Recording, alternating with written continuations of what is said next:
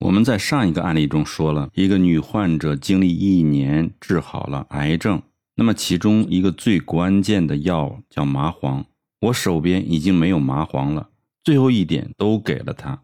这是因为美国现在禁止使用麻黄，造孽的是一位在芝加哥的中国大陆来的留美博士搞出来的。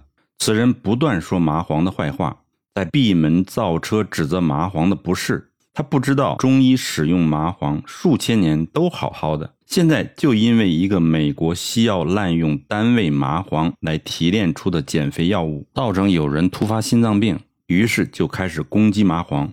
所以 FDA 目前禁止使用。按照法律，只有西药厂和中医可以使用。但是 FDA 搞不清中医的定义，因此处处跟我们中医为难。由于在美国的中医几乎都是从大陆来的，这些温病派中医是一生都不会使用麻黄，因此他们根本无所谓。而这麻黄却是我治疗癌症的必须用药。现在法律未明，连 FDA 都搞不清楚。因此，我诊所现在缺少麻黄，少了这青龙，肺癌就没治了。这位中国的生化博士就是间接的杀手，他不知道他将会造成成千上万的美国人死于肺癌的后果。我将让他遗臭万年。麻黄是用在治疗肺癌的最后阶段时必须使用的药物，没有麻黄是无法治好的。这最后的一击就是成败的关键，赢就终身不发病。